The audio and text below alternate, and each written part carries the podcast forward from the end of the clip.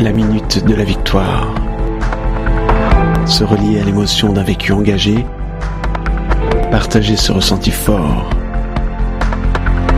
se donner l'énergie d'aller plus loin. Maxime Lenné, co-créateur des Blanquer Games avec Nathalie Paget, action mettant en lumière l'absurdité du faire mieux avec moins.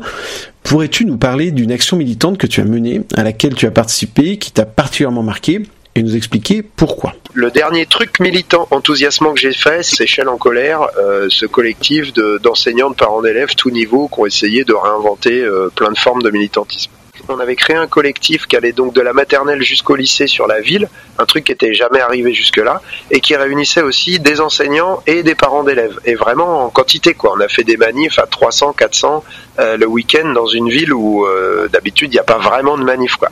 Euh, donc là c'était quand même des réussites, et ça s'est terminé avec un, on a fait justement une goguette. donc là pour le coup c'est pas moi du tout qui suis à l'initiative, Nathalie non plus, c'est d'autres membres du collectif qui étaient des profs du secondaire et qui ont décidé de, détourner une chanson d'Orelsan dont on a fait aussi un clip et pareil qui a fait 80 euh, 000 vues en une semaine euh, et un petit peu terminé l'aventure parce que donc ça s'est fait au mois de juin de l'année dernière. Nous les Blanquer Games on a dû les jouer euh, fin fin février début mars je crois et donc ça a été 3-4 mois comme ça où on était tout le temps sur le feu à imaginer des actions différentes, à faire des manifs, à faire des AG. Euh, alors à la rentrée de septembre, on a continué nos AG, mais bon, euh, ça déclinait un petit peu quand même. Il y avait un peu moins le, les, vacances avaient un peu émoussé notre enthousiasme euh, collectif. Et puis bon là, avec le confinement, c'est carrément terminé. Hein.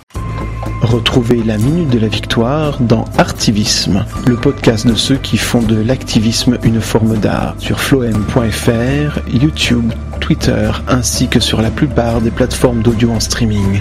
L'abonnement est recommandé, le pourboire sur la page Tipeee hautement liké. À bientôt pour d'autres luttes dans les nouvelles règles de l'art.